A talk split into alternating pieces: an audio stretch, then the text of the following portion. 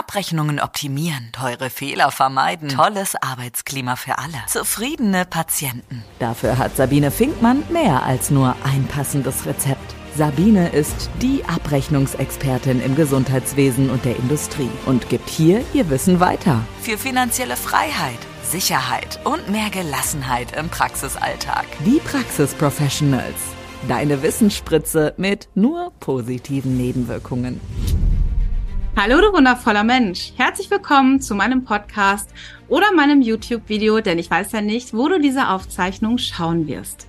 Meinen Podcast, den, die Praxis Professionals, den kennst du sicherlich überall da, wo es Podcasts gibt, für alle Menschen im Gesundheitswesen. Und heute freue ich mich ganz, ganz besonders und außergewöhnlich, weil wir haben hier jemanden zu Gast, meine Namensvetterin Sabine, die liebe Sabine Schmidt.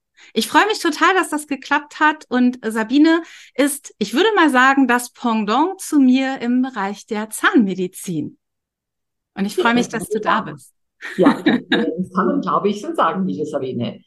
Ja, herzlichen Dank für die Einladung zum Podcast und ich freue mich sehr, den mit dir gemeinsam aufzunehmen.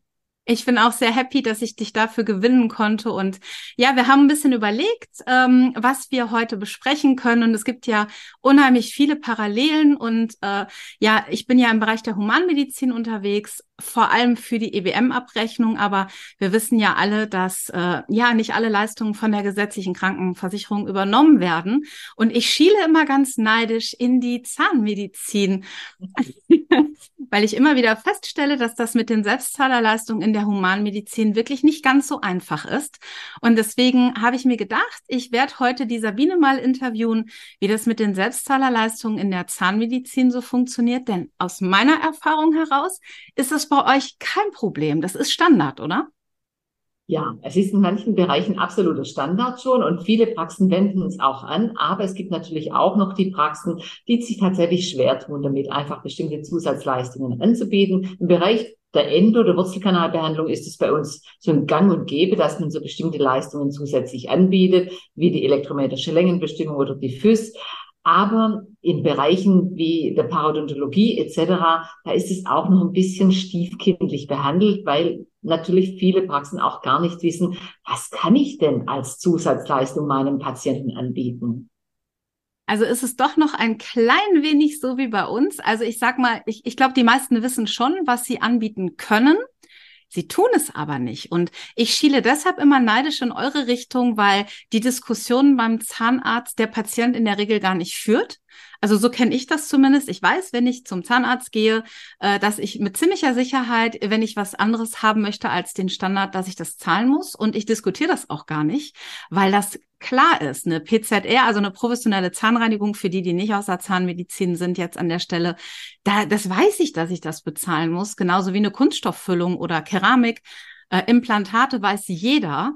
Ähm, und das Spannende ist, wenn ich in der Humanmedizin unterwegs bin, zum einen trauen die Praxen sich nicht, die Mitarbeiter trauen sich nicht, das anzusprechen.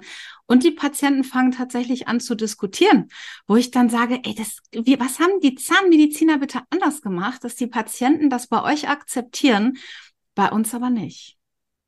Ja, ich glaube, ich, bei euch ist es ja auch so, wenn ihr gerade im EBM unterwegs seid oder so, ähm, bei uns ist es ja so, wenn wir in der, in der GKV haben wir ein BEMA aus dem Jahr 2004. Ich weiß gar nicht, von wann die EBM ist, aber aktuell. tatsächlich äh, aktuell. Ganz ja. aktuell. Genau. Und BEMA ist tatsächlich aus dem Jahr 2004. Da wurden zwar immer wieder Dinge eingefügt, aber letztendlich arbeiten die mit Leistungen, aus dem Jahr 2004. Das heißt, es entspricht der Zahnmedizin aus dem Jahr 2004. Und krass. du kannst dir vorstellen, dass das, genau, das ist mega krass, weil ähm, das entspricht einfach tatsächlich Tatsächlich, wir lachen so, weil die Katze gerade das will. Genau, ihr, ihr, die den Podcast hören, ihr wisst jetzt nicht, was hier gerade passiert ist. Die, die das Video schauen, ich werde das nicht rausschneiden. Ich habe eine Katze, also eigentlich habe ich sogar zwei. Und ähm, es ist immer so, ähm, wenn ähm, mein Kater Stimmen hört, die ihm sehr sympathisch sind. Und das ist bei Sabine so. Sabine hat noch nicht angefangen zu reden. Ähm, ich bin im dritten Stock. Ähm, da war der Kater hier und hat direkt in den Monitor geschaut, wer denn da diese wundervolle Stimme hat.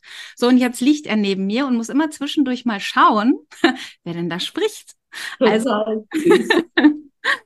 Aber äh, kommen wir zurück. Sabine, ich hoffe, ich habe dich jetzt nicht aus dem Konzept gebracht. Überhaupt nicht. Alles gut. Also, wie gesagt, wir haben einen BEMA aus dem Jahr 2004, der halt nicht den aktuellen Stand der Zahnmedizin abbildet. Und ähm, heutzutage gibt es einfach viele tolle neue Verfahren, die wir haben, die man natürlich auch den GKV-Patienten anbieten sollte. Ähm, ich glaube aber auch tatsächlich, ich weiß nicht, ob das in deinem Bereich auch so ist, dass die, also die Zahnärzte sind so, sind einfach so pure Zahnmediziner und keine großen in der Kommunikation nicht so riesig groß. Das haben sie nie gelernt und sie denken dann halt häufig, na ja, da muss ich den Patienten ja irgendwas aufs Auge drücken. Das ist aber ja gar nicht so, sondern ich berate ihn ja zu einer einfach sehr guten und besseren Leistung. Und ich glaube, das muss noch so ein bisschen in die Köpfe rein, dass wir da noch ein bisschen einfach aktiver den Patienten das anbieten, weil letztendlich Entscheidung trifft der Patient, ja. Und wenn er dann sagt, naja, ich will jetzt doch die GKV-Leistung haben, dann ist es einfach so. Aber ähm, das ist natürlich auch da ein Riesenthema. Wie gesagt, ich, ich mache ganze Seminare zu dem Thema Zusatzleistungen ähm, bei GKV-Patienten und da sind viele Zahnärzte immer wieder erstaunt, ach was, das geht? Das geht in der Parodontie, ach und das geht in der Füllungstherapie und das sind alles Leistungen, die die Zahnärzte tatsächlich auch erbringen. Ja, und ähm, ich muss das mal gerade korrigieren, die BEMA ist der, für Privatpatienten, ne? Nee, BEMA ist der GKV-Patient. Ach, echt? Also bei uns ja. äh, ist die GOL, stimmt, das ist die GOZ bei euch. Äh, bei uns ist die GOL von 1996. Das ist genau, schon. mit der arbeiten wir ja auch mit der GOL. Also genau. haben wir die Beratungsleistungen, Röntgenleistungen etc. haben wir ja auch mit drin, genau. Ja, und der EBM ist, ähm, also ich habe ja quasi jeden Tag EBM-Änderungen.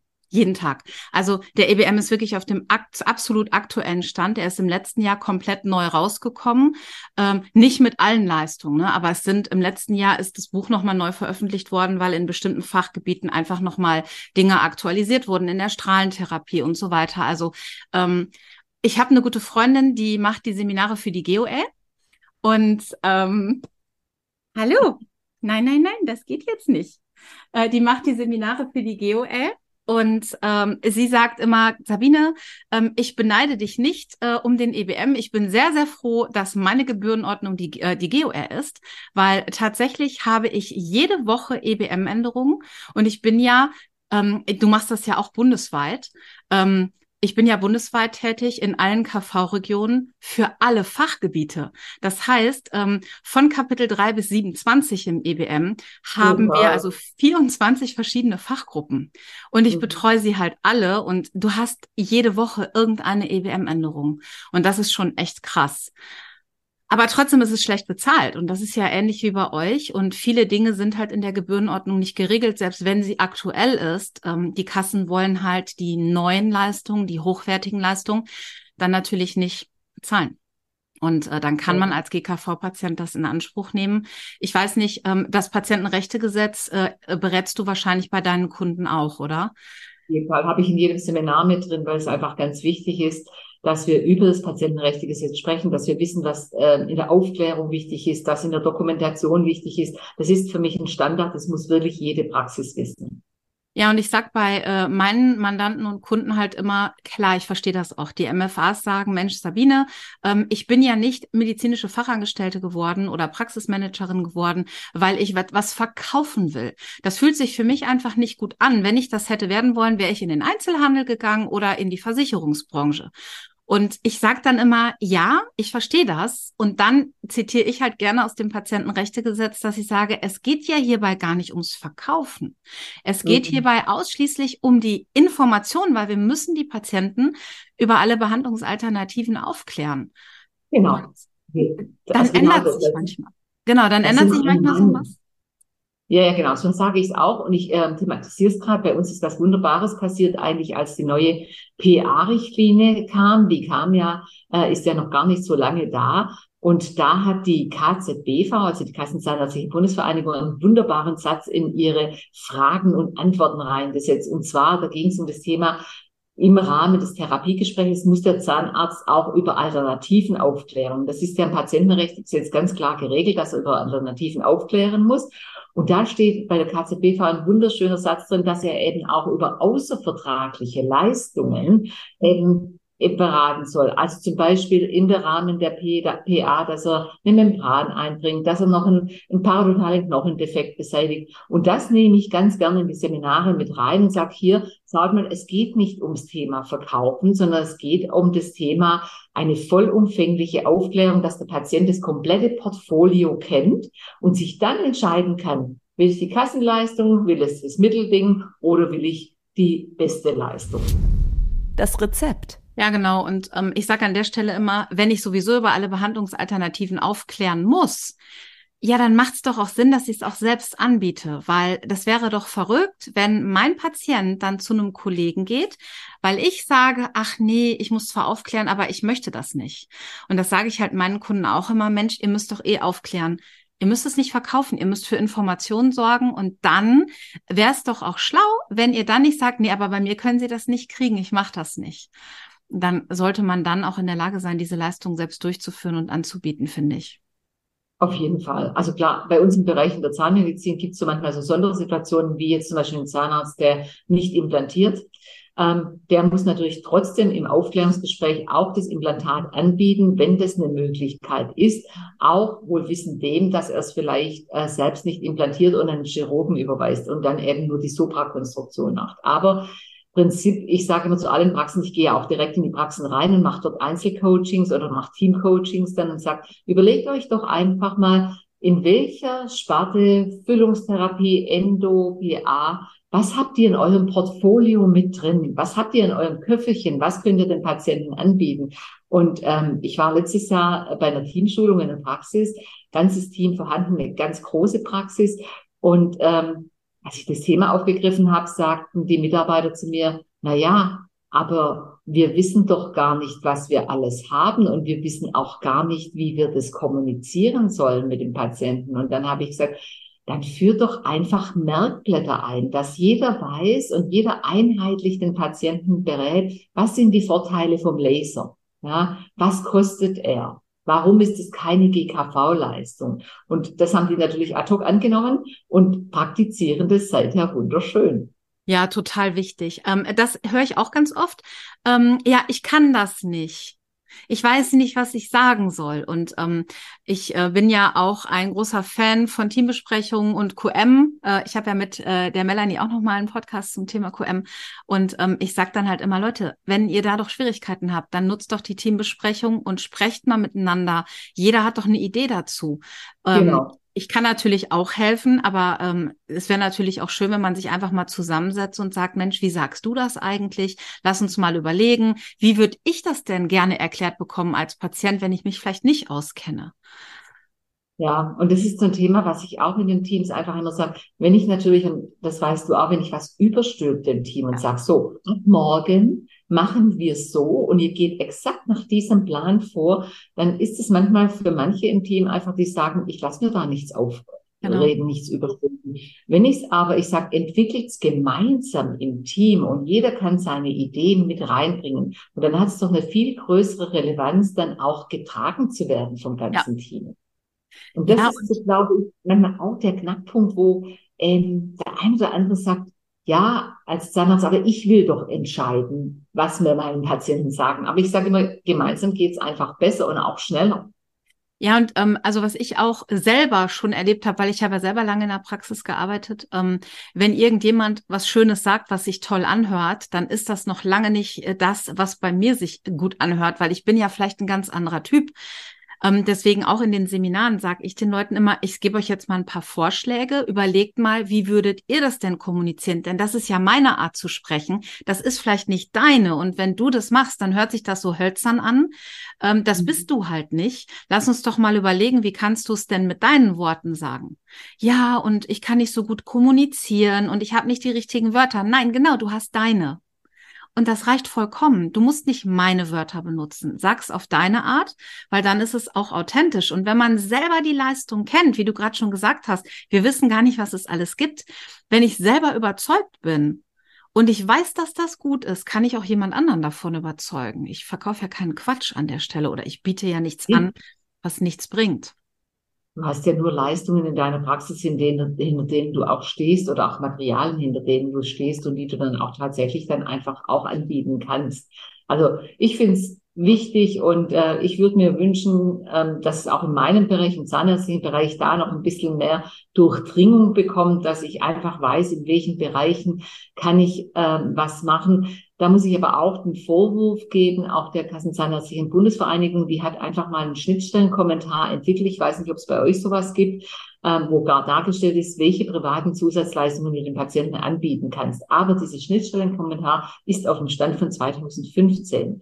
Das heißt, oh. er, er wurde nie weiterentwickelt. Das heißt, da fehlen viele Dinge drin. Ich weiß nicht, warum sich die Kassenzahnärztliche Bundesvereinigung nicht an das Thema macht und den, den Zahnärzten dort tatsächlich eine rechtssichere Unterstützung gibt. Also ich verweise auf den Katalog, aber es sind halt nicht alle Dinge drin. Also da muss ich auch der Standespolitik so ein kleines bisschen manchmal den Vorwurf geben, machen, dass sie einfach da nicht so ganz aktiv für ihre Zahnärzte sind.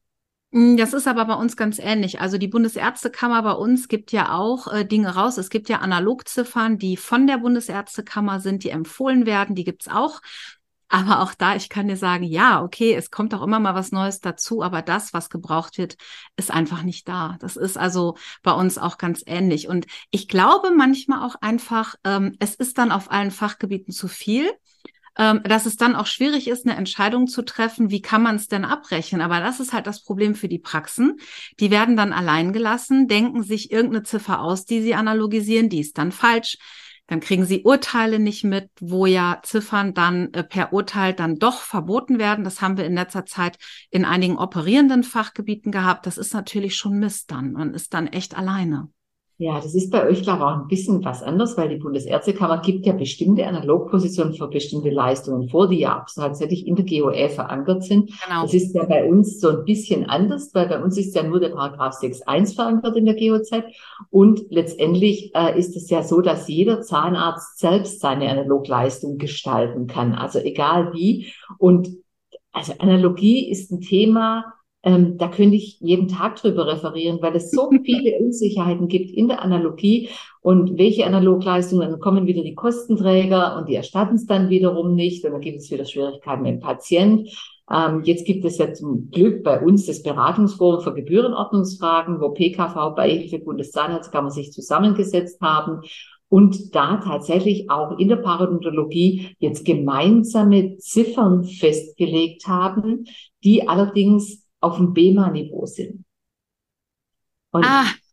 genau, ah, du spürst schon, was kommt. Und äh, da ist schon wieder so eine Geschichte, wo man sagt, naja, okay, ähm, ist halt die Frage, was, welche Leistung bekommt der GKV-Patient, welche Leistung bekommt der Privatpatient. Aber äh, da ist man bei uns zum Glück in der Analogie noch freier, aber auch da sieht man natürlich wieder, um unser Thema einfach nochmal aufzugreifen, private Zusatzleistungen, dass es dort viele Leistungen gibt, die tatsächlich nicht im GKV-Sachleistungskatalog drin sind, die Analogleistungen sind, wie zum Beispiel Anwendung Laser oder Diagnostik mit dem Mikroskop oder solche Dinge. Aber die Zahnärzte haben da manchmal noch so eine Scheu, das zu berechnen. Echt? Guck mal, das ich ist spannend. Weil ähm, es ist spannend, dass du das sagst, weil bei in meinem Kopf und alle so, die im Humanbereich unterwegs sind, wenn wir darüber reden, wir sagen immer, boah, wir sind so neidisch auf die Zahnärzte, die haben das echt anders gemacht. Und dann ist es doch gar nicht so, wie man denkt. Ja, ich glaube, ich glaube, wir sind schon eine Stufe weiter wie ihr. Also, dass wir es tatsächlich ganz aktiv machen. Aber ich würde mir in manchen Praxen wünschen, dass es noch ein bisschen aktiver eingesetzt wird, also wie es schon ist. Aber ich glaube trotzdem, dass wir einen Schritt weiter sind wie die Humanis. Ja, den Eindruck habe ich auch. Und äh, da habe ich gleich noch eine kurze Frage. Wie sieht das mit äh, Behandlungsverträgen aus?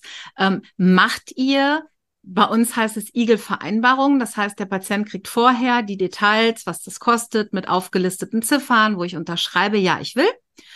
Und im Nachgang kommt dann die Rechnung, äh, die auch wirklich eine Rechnung ist und kein Quittungsblock. Äh, das macht ihr schon auch, ne, oder? Ja, ja, auf jeden Fall. Also man muss bei uns natürlich auch entsprechende Vereinbarungen unterzeichnen. Es kommt halt immer drauf an, so wie bei euch wahrscheinlich auch. Ist es ein Privatpatient oder ist es ein GKV-Patient, der jetzt einfach solche äh, Leistungen bekommt, wenn ich gerade von Analogleistungen spreche?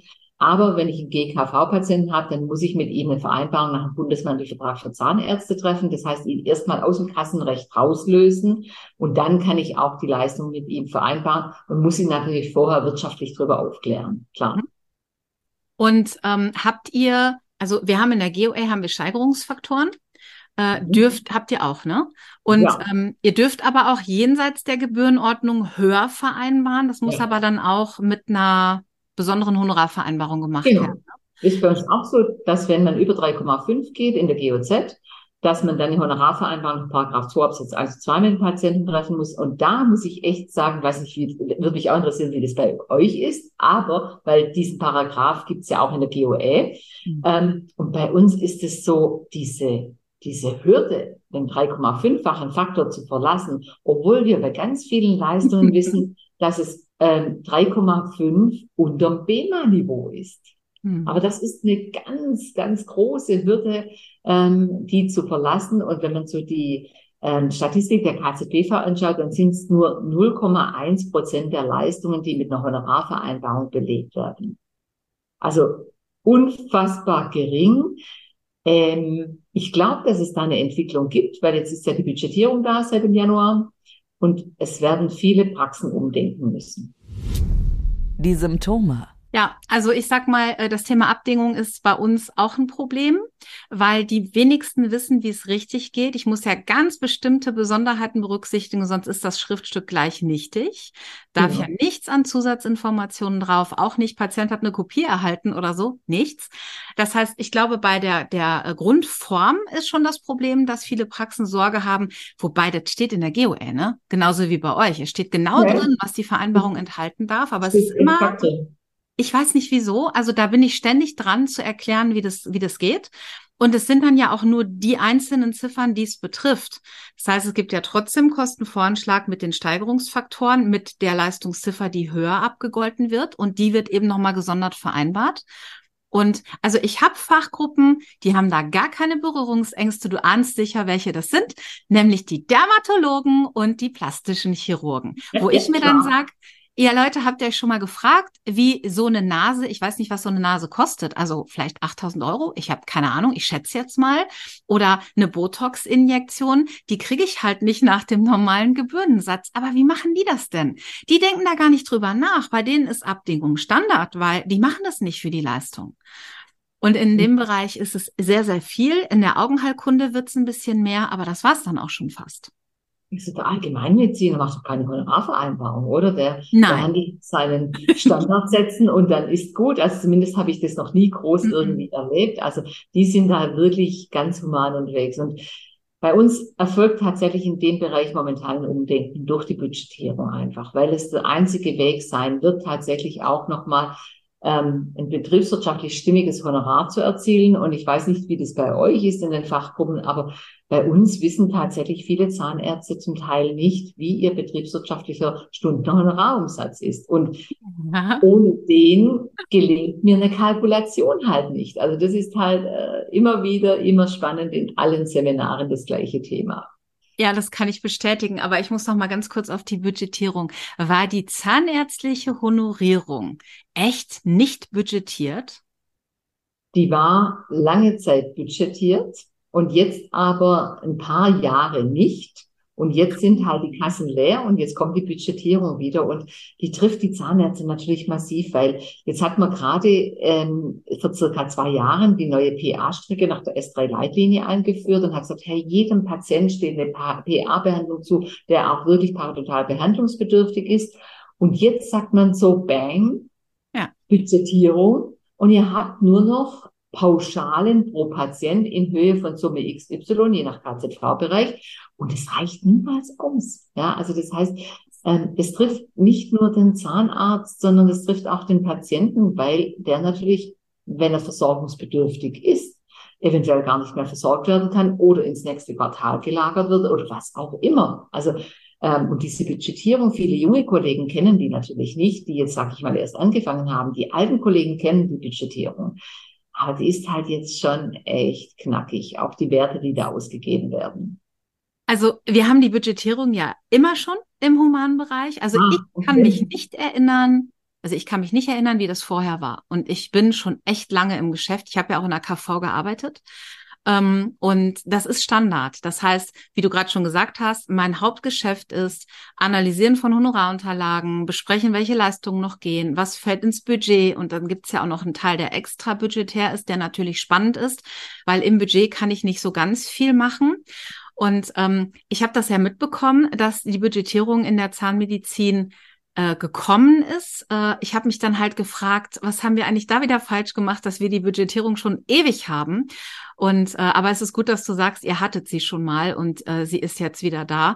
Und da ist jetzt in der Humanmedizin steht jetzt zur Diskussion, die Budgetierung aufzuheben. Also irgendwie witzig, wir wechseln uns anscheinend ab. Obwohl ja, also ist ja sehr verwunderlich, obwohl ja die Gesamttöpfe leer sind und nicht nur die der Zahnmedizin. Deshalb wundert mich diese Herangehensweise zu sagen, ja, dann lösen wir es jetzt wieder auf, ähm, weil das kommt ja alles aus dem gleichen Topf raus. Ja, also es ist nicht für alle Fachgruppen geplant, für die Kinder- und Jugendmedizin. Und ich gehe auch von den Hausärzten aus. Warum? Weil es keine gibt. Es lässt sich halt keiner mehr nieder, weil die sagen, ne, mache ich nicht. Ja. Ähm, ich, wenn ich Operateur bin, habe ich einen großen Teil extra budgetärer Leistung. Klar, die OPs halt, habe auch eine höhere Haftung. Aber die Ärzte, die ja wirklich flächendeckend gebraucht werden, und die haben die Hausärzte und Kinderärzte schon deutlich besser bezahlt. Also die Fallwerte pro Kopf eben fürs Budget, die sind schon deutlich höher als bei Fachärzten, aber ich habe halt nicht so viele Möglichkeiten wie zum Beispiel ein Operateur. Und ähm, das steht im Raum. ich bin ja, gespannt, wer das bezahlen soll. Du weißt natürlich, dass bei uns auch ein Pendant dazu gibt. Also wenn du sagst Kinder und Jugendliche, das ist tatsächlich bei uns auch so.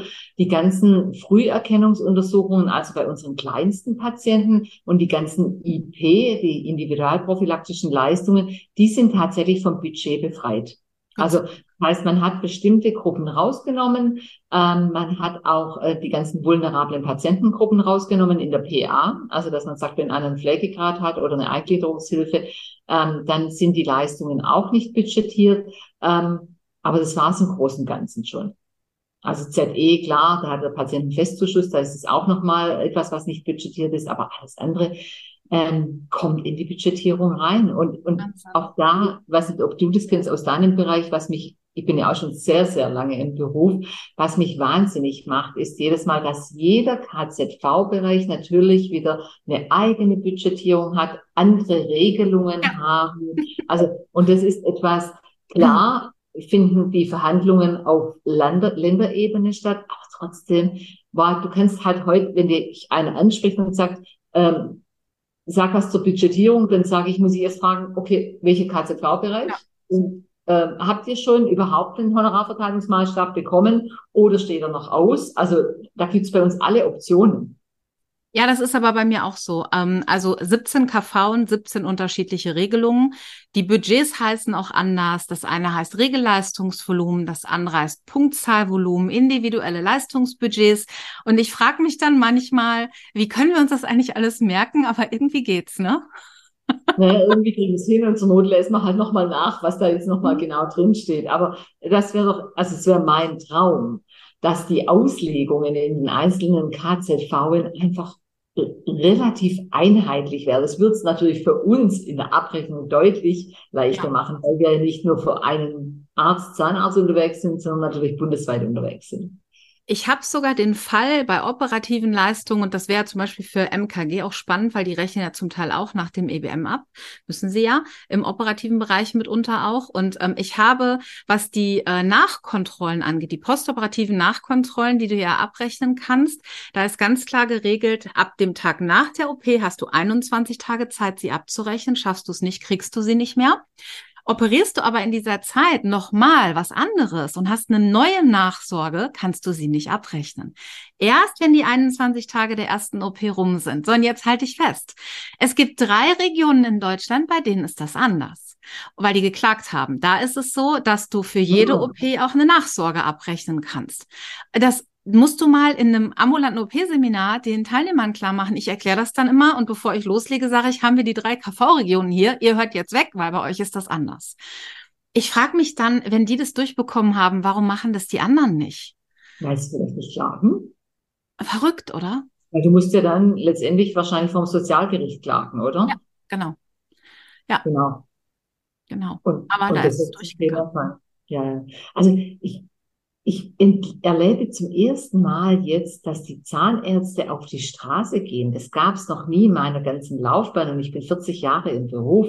Also es gab noch nie die Situation, dass Zahnärzte auf die Straße gehen und sagen, hey, so können wir nicht behandeln. Wir haben einen Versorgungsauftrag, aber wir können die Patienten nicht behandeln. Ähm, ich bin gespannt, ob sich da irgendwas tut. Ich glaube nicht, weil die Kassen einfach leer sind. Herr Lauterbach wird sich da nicht äh, erweichen lassen zu irgendwas. Bin ich fester Überzeugung. Und deshalb sage ich auch zu den Zahnärzten, ihr müsst das Ganze drumherum auf stabilere Beine stellen. Ja, genau. Zusatzleistungen, Privatpatienten, also alles, was ihr eben habt und vielleicht auch, was ein bisschen für euch ist, aber wir haben ja im BEMA so ganz klare ähm, Richtlinien, also wann eine Leistung tatsächlich richtlinienkonform ist. Und das muss man, glaube ich, unter dem Aspekt auch nochmal ganz genau betrachten. Ja, ja, das stimmt.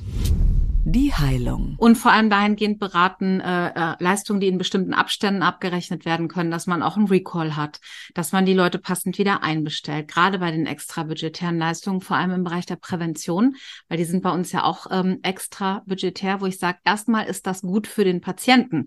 Und es ist auch nochmal gut für uns, weil es eben auch gut bezahlt wird. Und äh, die präventiven Leistungen gibt es ja, um dafür zu sorgen, dass die Patienten erst gar nicht so krank werden und solche Probleme kriegen. Also warum macht ihr das nicht?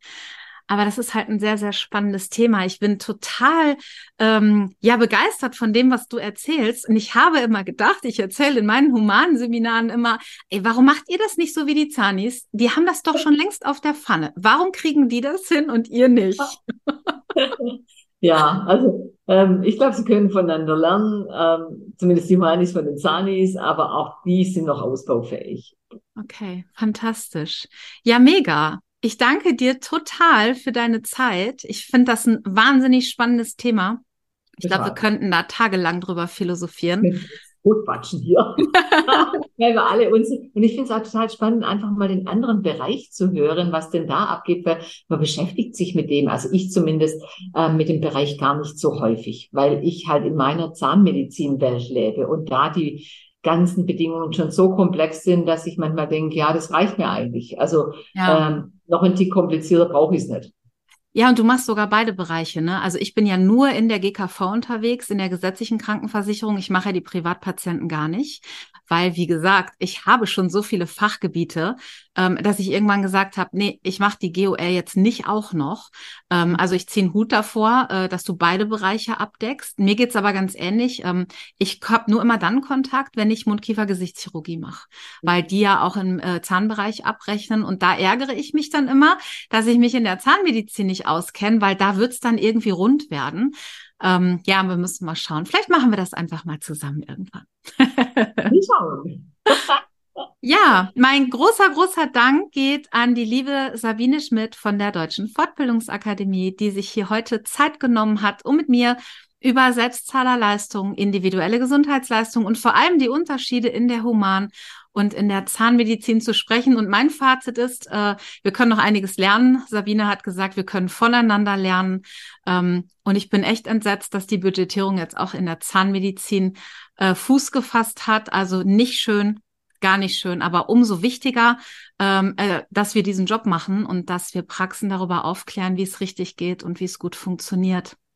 Auf jeden Fall. Und ich bedanke mich bei dir, liebe Sabine, für die Einladung zum Podcast. Hat unheimlich viel Spaß gemacht mit dir. Ähm, wir kennen uns auch noch nicht so sehr lange, ähm, aber irgendwie fühlt es sich gut an. Ja, das, äh, das finde ich auch. Wir haben uns ja auf einer Veranstaltung das erste Mal getroffen und ich habe gedacht, Mensch, die Chemie passt. Die liebe Sabine muss ich gleich verhaften für einen Podcast. Also danke für deine Bereitschaft. Sehr gerne. Ja, und an die Zuhörer, wenn äh, ihr Interesse an mehr Informationen zu diesem Thema habt, ich werde natürlich äh, wieder in den Show Notes auch die Informationen zu meiner Gesprächspartnerin verknüpfen, so dass, wenn da Interesse ist, natürlich Kontakt aufgenommen werden kann. Und ich sage wie immer, ich freue mich, dass ihr zugehört habt. Guten Abend, gute Nacht, guten Morgen, wann auch immer ihr diese Podcast-Folge gehört habt. Wenn euch das gefallen hat, dann freue ich mich, wenn ihr ein Herzchen da lasst und den Podcast liked und selbstverständlich freue ich mich auch, wenn ihr ihn weiterempfehlt. Alles Liebe, eure Sabine. Ciao. Ciao. Mehr Geld verdienen und Zeit gewinnen. Wie es geht, erfährst du auch in der nächsten Folge von Die Praxis Professionals mit Sabine Finkmann.